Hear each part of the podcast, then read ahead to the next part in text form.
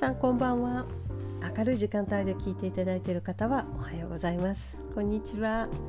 そして初めましての方20分でわかる新しい私を軽やかに生きるための処方箋ミリーのムンドセプロフンドセようこそ。常に今の自分が最高と言える私を引き出すコンフィデンスデザイナーの中井ミリーです。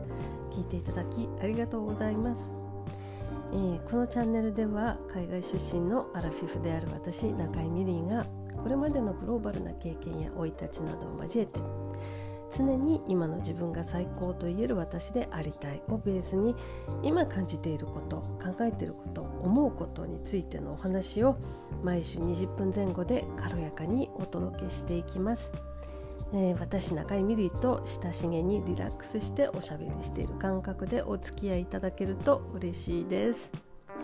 えー、先週はね寒い日が続いて改めて冬だということを思い出しましたね。今年はちょっと暖冬って言われてて事実暖かい日も続いてたんですけどね。改めていや1月って冬なんだなって思い出しましたけど皆さんいかがお過ごしでしょうか。えー、私の住むエリアはですねあの寒い日もあの先週のねあの寒さの底だった、えー、3日間水木金あ水木金かな、えー、もうあの真っ青に晴れてくれたおかげでですねあの寒くても気分は結構あのすがすがしかったわけなんですけどあの被災地を含む日本海側は結構大雪に見舞われてて、えーと、立ち往生してるあのね高速道路高速道路かな、うん、もう多いと聞きます。そしてあの本日ね1月28日の日曜日の朝にも、えー、それなりの地震があったので、えー、東京都神奈川ですね。やっぱり緊張が走りました。結構揺れましたよね。皆さん大丈夫だったでしょうか？えーと、こんな時にね思うのはあの日本列島に住んでいる限りは地震や災害は決して人事ではないということ、えー、加えて明日は我が身ということなので備えは可能な限りやっておくこと。そして今の瞬間を精一杯生きることですね。あとはあの大切な人たちへの気持ちは常に言葉にしろ行為にしろはっきりと伝えておくこと、えー、ここに尽きるかなと思います。さて本題に入りましょうね、えー、1月28日第42回目のエピソードのタイトルは自尊心が運んでくるものです。うん先週はね実は結構バタバタで神経を使う日々があの多かったんですけどあのというのも私前回も多分お話ししたと思うんですけど海外出張が予定されていたんですけどこれがですね出発前になってもう直前になって急遽キャンセルになりまして、えー、予定されてた案件、まあ、今回の場合は出張だったわけなんですけど出張が急遽キャンセルっていうのは、まあ、そんなに珍しいことではなく、えー、これまでに何度か経験があります。なんで、えー、こ今回もねあのまあ、キャンセルになって晴天の霹靂というわけでもなくああまたかみたいな感じで落ち着いて対処している最中なんですけどこういった時に神経を使うのが、えーとまあ、キャンセルポリシーに関する交渉なんですね。で皆さんはキャンセルポリシーとは何かご存知だと思うんですけど念のために説明しますね。えーと、キャンセルポリシーっていうのはあ入れていた予約を前日あるいは当日になってキャンセルした場合予約内容に相当する料金のを全額いただきますよというルールのことなんですね。でこれは宿泊業界飲食業界飲食店業界ね、えー、イベント関連業界においてはよく適用されるあのシステムなんですけどサービスが提供されないにもされなかったされないにもかかわらず、うん、予約内容の全額を支払う義務があるのは、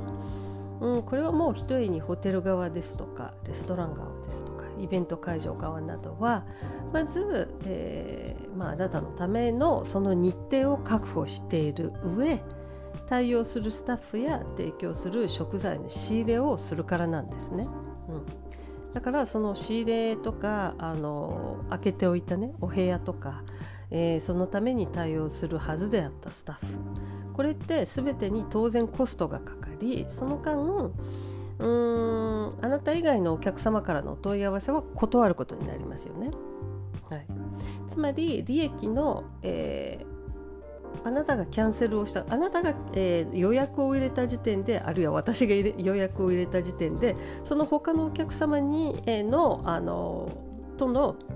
ビジネスの機会は失われる。でそこがキャンセルとなればこれはもうまるまる大損っていうわけなんですね。だからその大損にならないためのものがキャンセルポリシーということになるわけです。当たり前だと思うんですけど念のためにご説明しておきました。えー、っとねでこれは例えば通訳の世界でも同じことが言えて、えー、対人の対人関係のお仕事でお仕事って大体そうだと思うんですけど、えーと、〇〇の期間はうちの案件を担当してほしいのでスケジュールを押さえておいてくださいね。ってここはだからキープしといてうちのためにキープしといてください。開けておいてくださいね。と言われて後から来た打診は例えばお断りしますね。A, A 社のあのお客さんクライアント A さんが、えーとこの期間は私たちのために押さえておいてくださいと。で同じ同じ期間にまた別のお客様からここを担当してもらえませんかといった時にはすいません。ここはもう塞がってます。っていうことになるわけですね。だからそこに向けての準備の時間も当然確保しなきゃいけない。例えば今回は出張だったんですけどその出張以外の時間例えばビザを申請しに行きました、えーと、大使館なり領事館なり出向きました、え、お金もかかりました。交通費もかかりました、えー、準備をする、えー、時間もかかりました。下調べとかね。その他もろもろですけど。で、えー、通訳の業界ではあの馴染みのこのキャンセルポリシーでもあるんですけど実はたまにいるんですよね。このキャンセルポリシーを出し渋るお客様っていうのが。ね、であのこの業界通訳業界では通訳が直接お客様と交渉するっていうことはほぼないんですね。間に必ずエージェントに入ってもらうわけですけどこのエージェントに対しても自分のね私の場合今回の場合だったら通訳である私がエージェントに対しての要望や主張をしっかりするのとしないのとではあの、まあ、最終的にねあの受けと受け取るというかあ、まあ、返金のような形でお支払いいただく内容の結果も違ってくるしあと何より、えー、私がこういった毅然なスタンスでいるとその後のクライアントさんとのお付き合いの仕方も変わってくるんですね。うん、で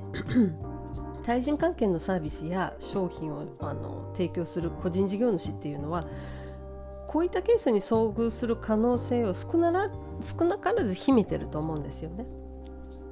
リスナーの皆さんいかがでしょうか？多分あの大半の方が個人事業主個人事業主だと思うし、えーと、対人のお仕事をされてる方が多分ほとんどだと思うんですけど皆さんはこういうケース遭遇されたことないでしょうか、ね。えーと、でねさらに言えばこれキャンセルだけに限ったことではなくてもっと広い視野で見てみるとうん例えば、え提供したもう提供済みのサービスや商品へのお支払いを滞るお客様っていうのもいると思います。あるいは当たり前のように遅刻をする当たり前のようにセッションの時間を守らない。値切る。商品やサービス以外のことを当たり前のように、えーと、無料で請求あ要求するとかなどなど。あのいろんな行為がねこういったタイプのクライアントに共通してると私は思っていて、うん、簡単に言えば、えー、これ時間泥棒な人たちなんですよ。うん、でよく考えてほしいんですけど私たちって何かを世に出す際、うん、出してるその瞬間だけではなくてじゃあ例えば私がセミナーをしますとかこうあ講座を、えー、商品として出します。って言った時に講座を受けていただいているその瞬間だけではなくてそこにかかった費用とか時間とか準備準備の期間とか資料を作る時間とかね。あと、まあ、もちろんのこと私の経験私の知識それら全てを総動員させるじゃないですか。これ誰でも一緒だと思いますでここをないがしろにする人っていうのははっきり言ってあの他者をなめてるんですよね。うん、だからここにはリスペクトだとか尊敬だとか尊重のかけらもないです。これは断言できる。でもちろんこれはクライアント様いわゆる私たちのクライアント様に限らず逆の場合もあり得るわけでサービスを提供する側も全く同じなんですよ。例えばお金をこちらがもう前払いしておいてサービスをお願いしてるのにあるいは成果物をお願いしてるのに、えー、期限が過ぎても納期が過ぎても何も言ってこないとかうん何も言ってこないかわ言ってこない上に一言の連絡もないとか、ね、そういう人もあの少なくはないんですよ。信じられないことなんですけどね。うん。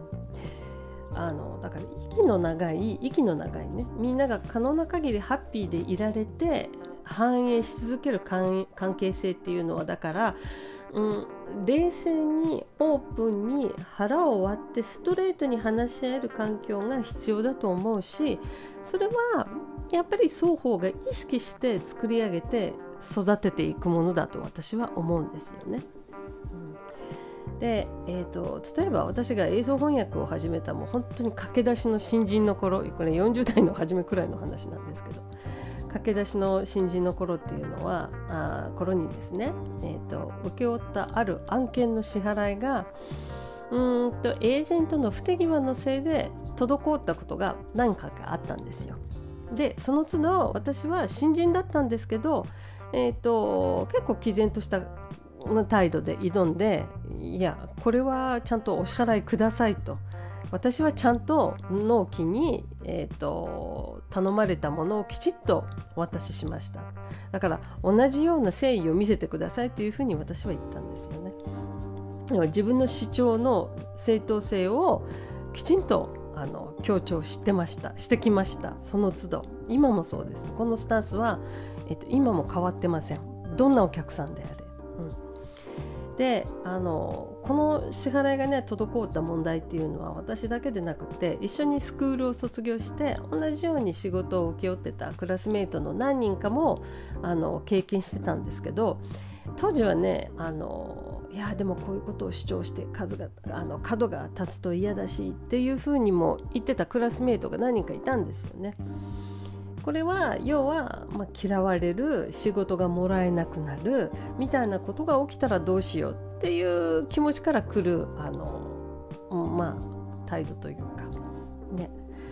ただね私ちょっと考えてほしいと思うんですけどあの金額にかかわらずですよこれがあの多いか少ないかの問題ではなくてやっぱり報酬っていうのは私たちの労働への対価なんですよね。うん、だから嫌われるのが嫌だとか揉めるのが嫌だから報酬を諦めるっていうのは結局これ趣味で仕事をしてるようなもんであってプロの あの態度ではないですよね。うん、だって自分がその道で食べていこうと思ったらこれ考えられない行為ですから。ね。だから結論から言ってしまうとフリーランスや個人事業主って私最初が肝心だと思っていて新しいお客様を開拓して新規のお客様初めて、えーとお取引をする方には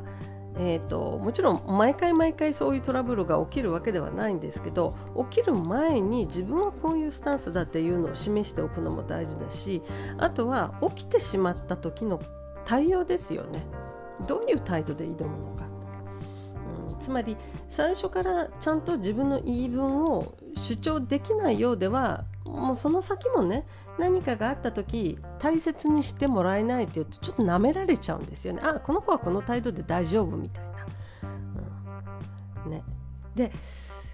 うん、これは人によっては、えそれって言い過ぎなんじゃないとか考えすぎなんじゃないって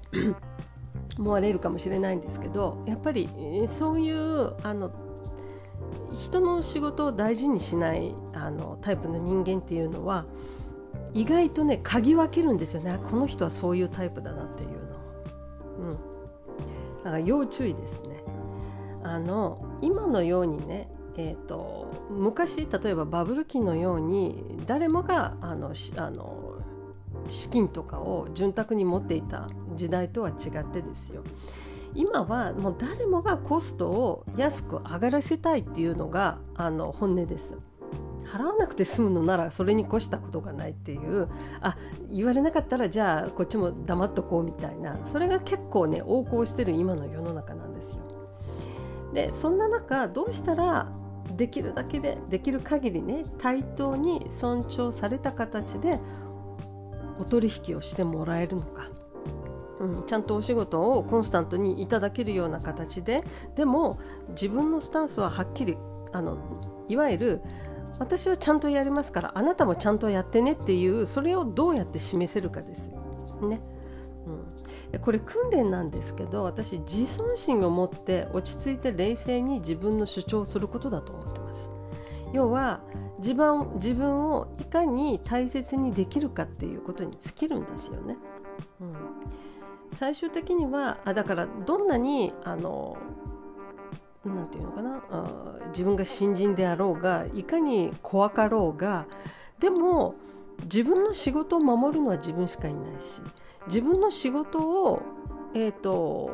自分の仕事にプライドほあ誇りを持つのも自分しかいないしそして自分のあの苦労してえーと、いろんなことを総動員させて、えー、出来上がった仕事をこれ大事にしてねっていうのはそその気持ちを示すっていうのは私たち以外にはいないんですよね当たり前ですけど。うんえね、これ私思うんですけど最終的にこれって仕事に限ったことじゃないんですよね。うん、あの人間関係や果ては恋愛にも当てはまるものでいつも言ってることなんですけど自分を大切にできない人っていうのは相手からも大切にされないんですね。えーと、これは私がとっても尊敬する、えーと、先生術の、ね、を今学んでるんですけどこの先生術の師匠もよく言ってることで自分が得る報酬っていうのを決定づけるのは他ならぬ自分だっていうこと。要は誰でも駆け出しの頃ってあるんで例えば最初は無料でサービスのお試しっていうのを提供できたりあとはあのモニター価格でお引き受けしたりっていうのはいろいろあると思うんですけどこういうケースははっきり言っても問題ないんですよ。誰もが通る道ですよね。ただその最初の期間が過ぎた後適正価格を徐々に設定していってそこをきちんと守り抜くこ守り抜くこと。これ個人事業主にとってはあの必要不可欠ですね。はい、なので、えーとまあ、自分でね自分を価値ある存在だと位置づけて自分自分はあ価値ある存在だと位置づけて他者と関わるから、えー、諭吉さんが入ってくるっていうこういう考え方なんですね。稼げてるから自分は価値ある存在だじゃないんですよ。その逆で自分で自分を価値ある存在だと自分が位置づけてでそういうスタンスで他者と関わるから諭吉さんが入ってくる。そういう意識を持って例えばあの契約書なりルール決めとかを最初からきちんとあのきっちりね採用してる人っていうのは周りからも一目置かれるものと思ってます。あのまあ、最終的に私いつもこれ思うことなんですけどダメな男しか寄ってこない女っていうのはあらゆる意味でああこの人は安い女だなっていうふうに思われてるだけ変な友人知人に囲まれてる人っていうのはやっぱり自分で自分を雑に扱ってるからそんな人しか周りにいないっていうことかなと。なんで嫌なことは嫌だというおかしいおかしいなこれちょっとおかしいって違和感にあの思うことは黙ってない。100歩譲ってあの黙ってあの黙いわゆる言えなくても言えなくてもアンテナは立てておく。それを当たり前だとは思わないスタンス。ではっきりノーと言えるか。自分をね粗末に扱う。粗末に、えー、見る。リスペクトしない。自分をリスペクトしてくれない人は、ね、極力そばに置かないとかね。あのやっぱり自尊心を持って生きてる人の見え方っていうのはそうでない人と比べて全く違うっていうことと。あとは引き寄せるものも得るものも大きく変わってくるっていうことは覚えておいてほしいと思います。えーと、今日は仕事やお金にまつわることで自尊心を持つことがいかに重要かについてお話しさせていただきました。いかがだったでしょうか？ご感想いただけると嬉しいです。それでは今回も聞いてくださりありがとうございました。お相手は中井美里でした。今週も穏やかにお過ごしくださいね。また来週お目にかかりましょう。バイバイ。